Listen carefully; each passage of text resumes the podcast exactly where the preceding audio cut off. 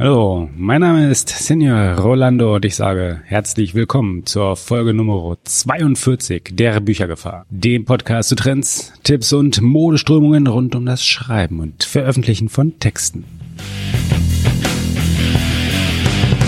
Bevor wir heute zum eigentlichen Thema kommen, hätte ich noch zwei kleine oder habe ich aber sogar zwei kleine Punkte vorab.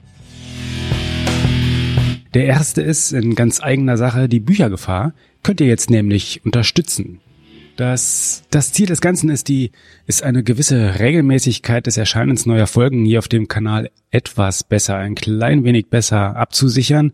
Und für, ja, für eben diesen Zweck könnt ihr jetzt eine symbolische Mark in den Hut werfen, und zwar bei Steady. Steady ist eine neue, relativ neue Plattform hierzulande, welche als quasi Pendant zu dem US-amerikanischen Patreon-Vorbild geschaffen wurde, aber eben doch ein wenig angepasster auf den lokalen, heimischen, hier deutschsprachigen Raum. Ich finde das sehr charmant. Die Jungs dahinter, Mädels auch, also das Team dahinter ähm, macht das Ganze wirklich sehr überzeugend und ähm, mit einem reifen Enthusiasmus, den ich äh, auch sehr unterstützenswert finde und habe darum das Ganze einfach mal zum Ausprobieren entsprechend aufgesetzt und eingerichtet und würde mich durchaus freuen, wenn der eine oder andere vielleicht wenigstens mal einen Blick darauf wirft und neben dem Unterstützen dieses Kanals kann ich auch sehr empfehlen, dort einfach mal in den vorhandenen Projekten zu stöbern und zu gucken, was es sonst noch Spannendes gibt. Es gibt auch andere, übrigens sehr hörenswerte Podcasts, aber auch sonstige Medienkanäle, die dort vertreten sind. Also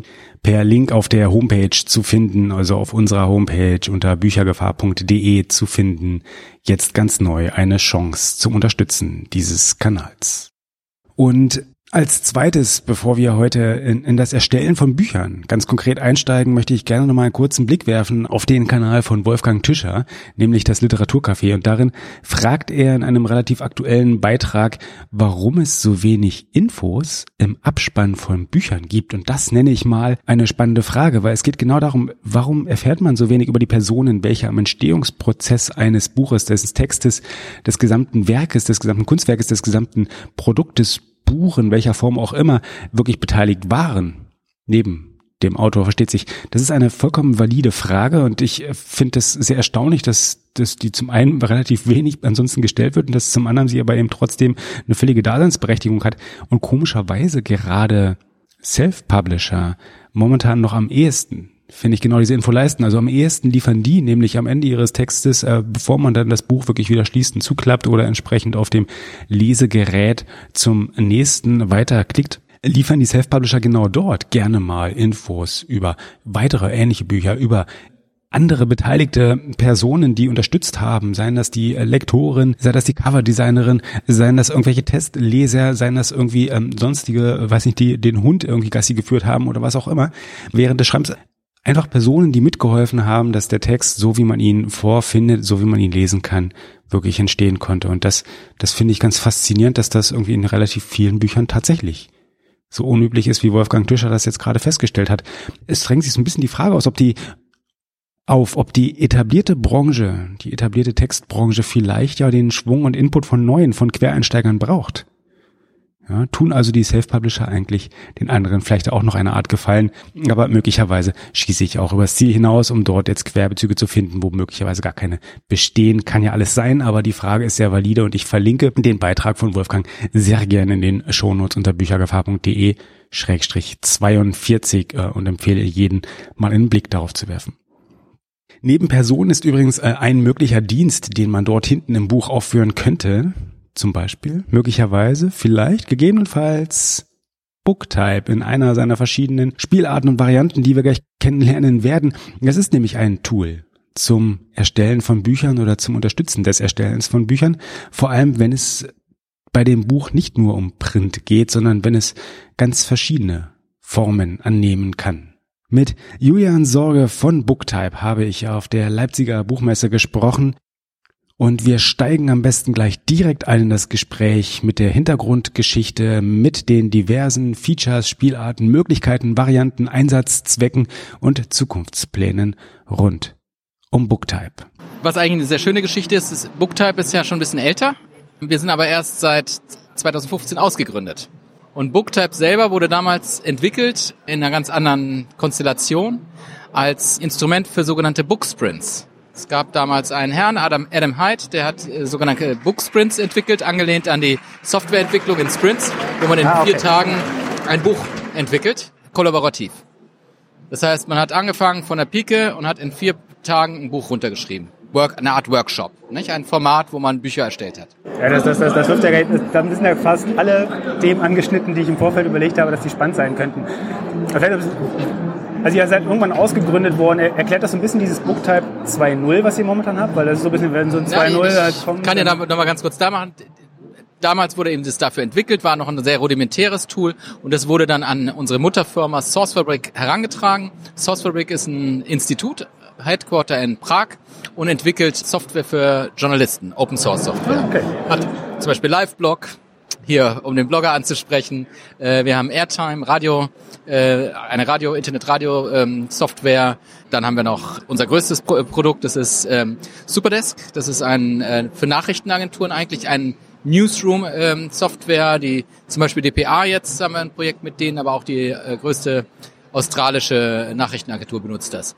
Das war sozusagen der Background der, der, der unserer Mutterfirma oder des Instituts. Und die haben dann aber festgestellt, dass Booktype als Produkt für Bücher nicht so ganz reinpasst, äh, ist so ein bisschen immer das schwarze Schaf der Familie gewesen. Und deswegen ist eben, war dann, als ich dazugekommen bin an Bord, äh, ich komme aus dem Verlagsbereich, war früher beim Gestaltenverlag und habe dann eben sozusagen diese Expertise mit reingebracht in ein Unternehmen, das eigentlich eher journalistisch geprägt war. dann haben sie eben beschlossen, okay, wir können uns das vorstellen, es auszugründen und dann haben wir es 2015 ausgegründet.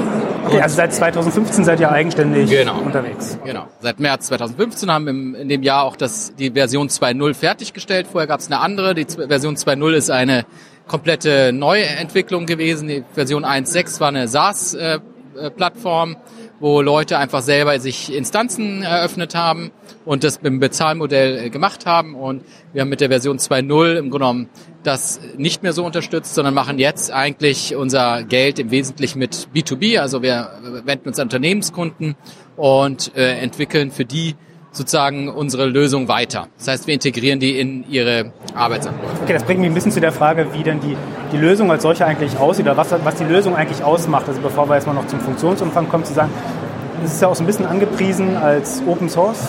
Es ist Open Source, es ist Open Source Lösung.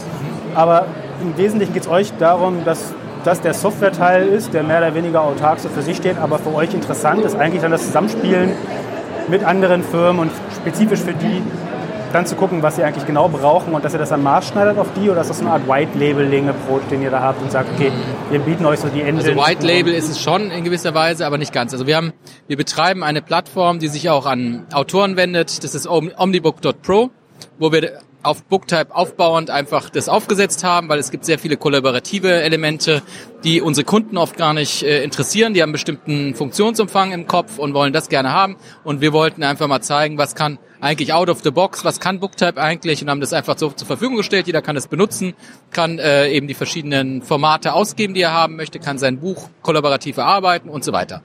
Das ist sozusagen eigentlich der Funktionsumfang. Wir entwickeln eben die Software in diesem Gedanken auch weiter. Das heißt, wir versuchen nicht auf einen speziellen äh, Kundentypus allein hin die Software weiterzuentwickeln. Wir haben verschiedene Kundentypen, die unterschiedliche Sachen haben und wir wollen eigentlich ein relativ generelles Tool zur Erstellung von Büchern und haben dabei eine bestimmte Vorstellung, wie das zu geschehen hat. Also welche Idee eines Buches steht dahinter. Dass ein Buch eben nicht mehr nur Print ist, sondern im Buch verschiedene Sachen sein kann. Genau, ihr habt ja auch als ja, technisch gesehen als Ausgabeformate dient bedient ja schon einfach alles, was, was so da ist. Also alles, was so man PDF für Print und dann so das Genau, wir haben Bildschirm-PDF, Druck-PDF, genau. sogar in zwei verschiedenen Varianten, weil wir haben einen Open-Source ähm, PDF-Renderer, der sozusagen out of the box mitkommt und, und einen proprietären, wo wir eben für Kunden dann auch noch mal andere Layouts machen können. Dann haben wir EPUB-Ausgabe, wir können da EPUB 3 und 2 Viele Kunden wollen interessanterweise das ältere Format, weil die E-Book-Reader sonst nicht unterstützen. Ganz klar. Ja. Und wir haben äh, ganz äh, genau, dann haben wir noch Mobi, äh, damit Leute auch das auf dem Kindle äh, sich angucken können. Amazon selber will ja eigentlich EPUB auch haben. Dann haben wir jetzt neu DocX, äh, nee, wir haben noch zu erwähnen, wir haben auch XHTML äh, als Ausgabe, damit Leute es im Web, in einem Web-CMS äh, in ihre Webseite auch einbinden können. Ähm, und jetzt haben wir eben ganz neu, dass wir auch DocX wieder ausgeben können Das heißt, Leute können Manuskripte importieren, bearbeiten und dann aber auch als Manuskript wieder ausgeben. Ja, das wirft zwei, zwei Folgefragen von mir irgendwie auf. Das eine ist, ihr sagt irgendwie, dass ihr, sagst, dass ihr zwei PDF-Renderer zum Beispiel habt. Irgendwie einer davon auch ein bisschen mächtiger ist, ein bisschen mehr Gestaltungsspielraum hat. Wie viel Einfluss habe ich denn als Anwender eigentlich wirklich auch auf die Gestaltung? Also wie weit, inwiefern kann ich was beeinflussen, was, was irgendwie generiert wird? Also es gibt zwei Ebenen sozusagen, oder drei Ebenen eigentlich. Erstmal sozusagen innerhalb der Software äh, haben wir Layouts fertig, äh, Omnibook zum Beispiel hat zehn äh, Layouts in zwei verschiedenen Ausprägungen, äh, die man einfach benutzt und mit einem Klick anwendet. Die zweite ist für Leute, die sich ein bisschen besser auskennen, haben wir noch die Möglichkeit für jeden, für jedes Ausgabeformat am Ende noch ein CSS einzufügen, so dass er unsere bestehenden CSS überschreiben kann. Ja, das ist ja mächtig. Das ist einfach, manche Leute möchten das, so wie wir auch innerhalb des Editors eine Möglichkeit geben, auch im, im reinen HTML zu schreiben, nicht nur in einem Texteditor. Ähm, und dann gibt es eben die Ebene, das, was wir für unsere Kunden machen, dass wir für Kunden eben ein spezifisches Layout äh, implementieren. Es wird also einmal definiert, was möchten Sie gerne für ein Layout haben, wir kriegen die Schriften und dann setzen wir das um, welche Trenner, welche Kopf, Fußzeilen, wie soll es aufgebaut sein, wo sollen Kapitel und so weiter. Das wird einmal implementiert und dann können Sie das eben anwenden. Wie sieht denn eigentlich der Workflow aus, bis so ein Buch entsteht bei euch? Also fange ich jetzt wirklich oder schreibe ich den gesamten Entstehungsprozess hindurch direkt in Booktype oder habt ihr irgendeine Art von Importmöglichkeiten, wenn irgendwas woanders herkommt, wenn bestehendes genau. Material also, aufbereitet wird? Das ist eben unsere Erfahrung ist, dass Autoren sehr an ihren alten Instrumenten hängen und vor allen Dingen eben an Word. Äh, wir haben deswegen einen Word-Import. Man kann Manuskripte komplett importieren mit Kapitelstrukturerkennung. Das heißt, wir haben eine Heuristik, die dahinter steht. Idealerweise haben die Leute Absatzformate verwendet, dann ist es einfach, aber wir haben eben auch, wenn Leute das nicht machen, sondern einfach nur fett und groß äh, rum, rumformatieren, haben wir eben die Möglichkeit, äh, oder haben wir eine Heuristik, die versucht das zu analysieren, die schaut sich die, die, die Größenunterschiede an und so weiter und liest dann hera da heraus eine bestimmte Logik und macht daraus eine Kapitelstruktur. Und das funktioniert sehr gut. Wir haben das äh, unter anderem entwickelt für BOD, die ja einen Teil von äh, Booktype benutzen im Easy Editor, einen bestimmten Ausschnitt und die eben eine sehr hohe Anzahl an Dokumenten haben, die importiert werden aus verschiedenen Quellen und da haben wir eben versucht, eine Form zu finden, die nicht zu strikt ist, aber auch nicht zu lax, so dass eben man relativ gute Resultate bekommt, ohne dass man jetzt vielleicht hundertprozentig ist. Und das funktioniert sehr gut, das ist auch auf Omnibook auszutesten, das kann man eben da kostenlos einfach mal probieren und das funktioniert. Ja. Und dann haben wir noch EPUB als Importformat. Okay, das wäre Teil. Genau. Das sind die zwei Importformate, die wir haben. Man kann auch in Booktype schreiben, aber viele Leute ziehen halt eigentlich vor, offline zu schreiben und erst wenn sie was fertig haben, übernehmen sie es dann eigentlich in Booktype. Das ist eigentlich ja, unsere Erfahrung. Das bringt mich noch ein bisschen zurück zu dem ganzen Workflow-Gedanken wieder, weil gerade das Kollaborative stellt ihr auch relativ deutlich heraus. Dass ihr genau. sagt, mehrere Autoren oder auch einfach verschiedene Beteiligte am Text, also mhm. ob es jetzt der Autor, dann Editoren, also Lektoren entsprechend sind, die vielleicht daran arbeiten. Habt ihr so eine Erfahrung, wie das angenommen wird? Weil auch, ich meine, also gerade auch der klassische Lektor zum Beispiel, der auch sehr an seinem Word mit seinem Änderungsmodus hängt und damit arbeitet. Also dieser, dieser ständige Medienbruch, ähm, ist das so etwas, was eher irgendwie dem Konzept von Booktype widerspricht, also zu sagen, okay, ich importiere am Anfang das Material, das ich habe, ich arbeite dann in Booktype, ich exportiere wieder und später komme ich dann wieder zurück und habe dann meine also Änderungen. Eigentlich ist es nicht ideal, das zu machen. Also wir stellen alles bereit, was man braucht als Lektor. Man kann kommentieren. Wir importieren sogar die Kommentare aus Word in, in unser Tool hinein.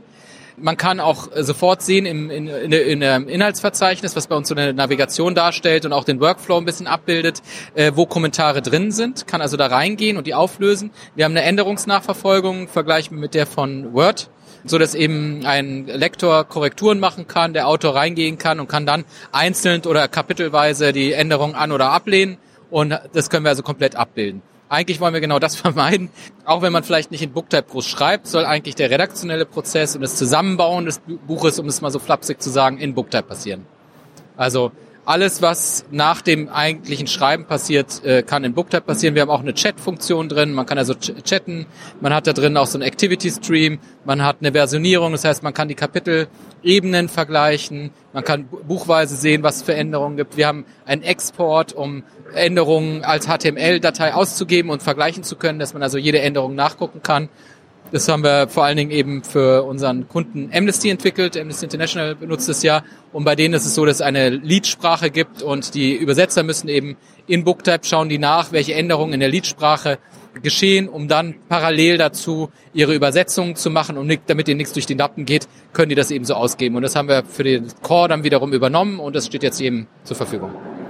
Wenn ihr so Anpassungen macht, so kundenspezifische, also das, das klang jetzt auch so ein bisschen durch, ihr habt so ein zentrales Produkt, also dann dieses Core-Produkt, das dann aber in einzelnen Ausprägungen für die Kunden customized, spezialisiert genau. wird. Und davon fließen dann selektiv Änderungen, die er vornimmt, auch wieder zurück in das eigentliche Produkt. Also das ist ja der, der Open Source Gedanke. Bei uns zahlt man nicht viel Lizenzgebühren. Jeder kann es benutzen, gibt auch auf GitHub frei verfügbar, kann man äh, alle Daten, den ganzen Quellcode sehen. Man kann sehen, wie aktiv wir dran entwickeln. Jeder kann es auch benutzen. Wir sagen aber eben nicht, äh, jemand soll Lizenzgebühren zahlen, sondern soll lieber Geld investieren, dass wir Anpassungen machen.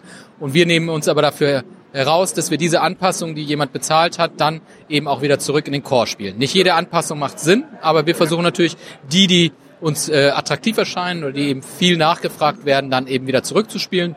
Und so ist es in dem Fall geschehen, dass wir eben bestimmte Funktionen, die speziell für einen Kunden entwickelt wurden, nun so generalisiert haben, dass sie jetzt in unserem allgemeinen Produkt wieder auftauchen.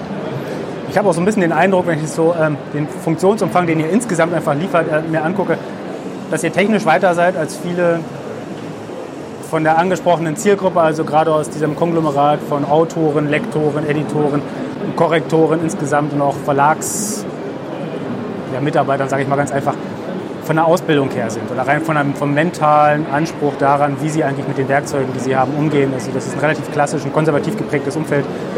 Also ich will keine dieser, dieser, dieser, Lehr, dieser Lehreffekt, der da gebracht werden muss, der ist natürlich schwierig. Ja? Also das ist so dann, aber seht ihr, dass da so eine gewisse Lernbereitschaft über die Zeit auch besteht, irgendwie bei den Leuten, die es irgendwie einsetzen, dass also nach dem initialen Widerspruch, der vielleicht da ist, nach der ersten Hemmschwelle dann das doch angenommen wird und dann ist dann auch auf das der Plattform sehr, sehr unterschiedlich. Also wir haben die Erfahrung gemacht, dass Verlage nicht gerne ihre alt eingetretenen Pfade verlassen, dass sie ihre Produktionsstrecken haben und äh, bestimmt auch aus gutem Grund, ich komme selber ja aus dem Bereich, die beibehalten wollen und nicht so ohne weiteres aufgeben. Nicht für jeden Workflow ist, ist dann das vielleicht auch die richtige Lösung. Man muss immer ein bisschen gucken. Aber grundsätzlich haben wir sehr viel, sehr offene Leute, sehr viele Leute, die, die sich dafür interessieren. Unsere Erfahrung ist aber, dass eigentlich eher im Self-Publishing-Bereich äh, die Leute daran sehr interessiert sind, weniger im klassischen Verlagsbereich. Äh, und das zweite ist Corporate Publishing. Also das Unternehmen, die inzwischen heutzutage oft mehr Publikationen herausgeben als viele Verlage. Also unser Beispiel Amnesty zum Beispiel, die ähm, äh, eine unglaubliche Menge an Publikationen rausbringen und wir setzen gerade da eben eine Plattform auf, wo sie eben zwei Publikationen pro Woche rausgeben und wenn man sich das vor Augen hält, dann weiß man, wie effektiv plötzlich der Workflow sein kann, wenn man eben nicht mehr so viele verschiedene Stationen hat, sondern alles an einer Stelle hat und man aus einer Anwendung heraus alle Formate ausgeben kann. Weil das ist ja, das Wichtige ist ja nicht nur, dass man es kollaborativ erschreiben kann, sondern dass man wirklich für jedes Format dann auch die richtige Datei gleich parat hat und nicht lange erst eine neue Version erstellen muss oder irgendjemand fragen muss. Ja, da ist der Tooling-Bereich relativ lean und, und durchautomatisiert. Und man kann sich auf das konzentrieren, worum es halt geht, und das ist das Generieren der Inhalte. genau, und die, haben, die sind sogar ja besonders erpicht darauf, ein immer gleiches Layout zu haben, genau. weil sie wollen eben ein 100% erfülltes Corporate Design haben. Und das können wir dann eben einmal implementieren, dann ist es da, dann muss man es nicht jedes Mal neu generieren. Und äh, Verlage haben häufig noch viel variierendere Layouts, äh, je nachdem, was man Verlag, für ein Verlag das ist. Die sind dann aber oft manchmal da auch, haben auch noch einen anderen Ethos oder vielleicht auch eine andere Produktionsstrecke. Ja gut, das kann historisch bedingt sein, was nicht notwendigerweise so schlecht ist, wie nee, es nee. manchmal klingt. Übrigens haben wir da auch, um die auch äh, noch zu kriegen, haben wir jetzt ein Ausgabeformat nach InDesign. Also man kann jetzt mit Booktype-Dateien, also eine, ein Buch fertig schreiben. Äh, man kann dann natürlich das auch über ein PDF einfach ausgeben, aber wenn man eben raffiniertere Designs haben will, die man mit einem automatischen Layout nicht äh, schaffen kann, kann man es ausgeben nach InDesign. Wir haben ICML-Export, so dass eben sogar während des Prozesses schon die Dateien ausgegeben werden können und dann nach und nach aktualisiert werden können, so dass eben der Grafiker schon dran arbeiten kann, während noch die Autoren dran arbeiten. Das ist komfortabel. Das ist gut. Ein Punkt hätte ich noch. Ähm, mhm. Dass die Self-Publisher auch gerade sehr daran interessiert sind. In welcher, auf welche Art und Weise sprecht ihr die irgendwie am besten an? Indem ihr einfach sagt, dass das Tool ist da oder nehmt ihr das wirklich über eure eigene Plattform, dass sie das da jeder Einzelne für sich benutzen? Oder ist es eher der Weg der Integration, zum Beispiel bei BOD, ähm, den ja den Easy Editor der Form also wir, unterstützt hat? Machen quasi, ich, ich sage es mal etwas überspitzt, als Hobby unser Omnibook Pro. Wir wollten eben gerne zeigen, wie das geht. Wir haben inzwischen über 1800 Leute auf der Plattform, also wirklich relativ viele, die das, viele testen das auch nur, aber immer mehr benutzen das wirklich auch, um zu schreiben. wir bieten da Support an, aber wir verdienen da keinen Pfennig. Das heißt, da können wir einfach nur ähm, Rückmeldungen bekommen. Es sind Leute, die damit arbeiten. Wir äh, kriegen dadurch äh, einfach Anregungen, was funktionieren könnte und so weiter. Gerade auch die kollaborativen ähm, Aspekte interessieren uns ja, dass eben Leute auch miteinander da gemeinsam dran arbeiten können, dass es vielleicht auch irgendwann mal sowas wie ein Marktplatz wird, wo man sich auch gegenseitig hilft und äh, vielleicht auch darüber äh, über Bezahlmodelle sich gegenseitig Dienstleistungen anbieten kann. Aber wir sind nicht eigentlich nicht im direkten Kontakt zu Self-Publishing-Autoren. Also ihr habt jetzt auch keine Absichten, beispielsweise in den Distributorenmarkt einzusteigen und da dann. Ja, wir sind sind ja sozusagen auf, Partner, auf äh, Partner von verschiedenen Distributoren, haben auch einige Distributoren, sind auch in einer Kooperation jetzt mit mit einem äh, äh, Partner, mit dem wir jetzt ein Produkt vielleicht äh, auf die, oder ein, nicht vielleicht, sondern ein Produkt auf die Beine gestellt haben, wo man dann eben äh, von der Kreation bis in den Buchladen alles unter einer Oberfläche dann machen kann. Sehr edel. Aber das sind wir nicht, sind wir eigentlich nicht diejenigen, die die, die Distribution übernehmen. Wir sind eigentlich immer an diesen eher technischen Aspekten interessiert. Okay, so ausblicken vielleicht noch irgendwie, wo könnte denn die Reise noch alles hingehen mit dem? Also ich, wir haben jetzt ein bisschen die Wurzeln gehabt, wo es herkam. Es kam so aus in, im Haus Entwicklung, ist jetzt eigenständig geworden, hat jetzt ein relativ breites Spektrum von, von ja, Kunden, sage ich jetzt mal auch wirklich ganz profan, die angesprochen werden, die benutzt werden. Wo geht die Reise, also wo ist Booktype 3.0 potenziell angesehen? Also einmal technologisch wollen wir verschiedene Schritte machen. Das fängt damit an, dass wir einen Offline-Editor machen wollen. Wir wollen eine bessere API machen, einfach, dass man noch besser in verschiedene Infrastrukturen sich einbinden kann und das einfacher programmieren kann und das Ganze komfortabler wird. Von den Anwendungen oder aus Anwendersicht habe ich eigentlich vor allen Dingen zwei Stoßrichtungen, die wir spannend finden. Das eine habe ich gerade angesprochen. Ich glaube eben, dass so ein Marktplatz, so ein Marktplatz sehr spannend wäre, auf dem Bücher geschrieben werden können. Man eben auch einen Designer ansprechen kann, der einem dann ein Coverdesign erstellt, dass man einen Lektor buchen kann oder dass man vielleicht sogar eine eigene Währung auf der Plattform hat, wo man gegenseitig äh, sich hilft und äh, das austauschen kann. Etwas in der Art finde ich sehr spannend. Auch diese ganzen Fanfiction-Sachen, dass man Communities bilden kann, Teile zum Lesen geben kann, dass man eben, äh, wir wollen zum Beispiel die Möglichkeit geben, einer der nächsten Exportvarianten, die wir haben wollen, Mikro-Websites ausgeben zu können, dass man in einem ZIP-Datei fertige Webseiten, die dann ein Buch darstellen, ausgeben kann, die man dann einfach nur noch einbinden muss und dann das ganze Buch als Webseite zur Verfügung stellen kann. Wir haben schon so einen Online-Reader, mit dem man das in gewisser Weise schon machen kann, aber das noch ein bisschen raffinierter ist, die Leute es in ihre eigenen Auftritte einbinden können, dass er einfach Booktype da in alle, allen Aspekten der Publikation so gerecht wird, dass eben vielleicht auch Leute eingeladen werden, bei der Entstehung eines Buches mitzugucken, wenn man dafür was bezahlt und so weiter. Also dass man einfach diese ganzen Spielarten mal macht. Und die andere Richtung ist eben dieses Corporate Publishing. Da glaube ich eben, dass man auch das noch weiter ausarbeiten kann, dass man es noch komplexer ausdifferenzieren kann. Das klingt sehr spannend. Also das ist auch, ich sehe, ihr seid sehr rege unterwegs, habt Visionen, wie es noch weitergehen kann. Ich drücke euch die Daumen, dass das auch entsprechend so läuft, wie ihr das vorgesehen habt. Vielen Dank. Ich danke. Tja, und das war es auch schon wieder mit dem Gespräch mit Julian Sorge. Booktype hat übrigens auf der Leipziger Buchmesse den Jurypreis bei Neuland 2.0 gewonnen. Und Neuland 2.0, das ist das ist ja eine, eine Plattform für frische Ideen, für alles rund um das digitale Lesen, so nenne ich es jetzt mal. Und Booktype wurde dabei ausgezeichnet für das sehr ausgewogene Konzept, für die jetzt schon sehr, sehr reife Umsetzung, für eine hervorragende Orientierung an den Bedürfnissen des Marktes. Und ich glaube, all das, all das spricht ganz hervorragend oder spricht sehr dafür, dass wir noch viel von diesem Kanal hören werden. Und ich freue mich jetzt schon darauf, in Zukunft bei zum Beispiel zukünftigen Buchmessen nochmal einen Blick darauf zu werfen, was aus Booktype geworden ist, wie es sich weiterentwickelt hat und ob die Pläne entsprechend in die Realität umgesetzt werden konnten. Natürlich gibt's die Shownotes mit allen erwähnten Links, mit allen erwähnten Tools, mit allen erwähnten Personen unter büchergefahr.de Schrägstrich 42. Und damit wünsche ich auch frohes Schreiben, frohes Formatieren, frohes Gestalten und damit letztlich auch frohes Veröffentlichen und sage bis zum nächsten Mal. Adios.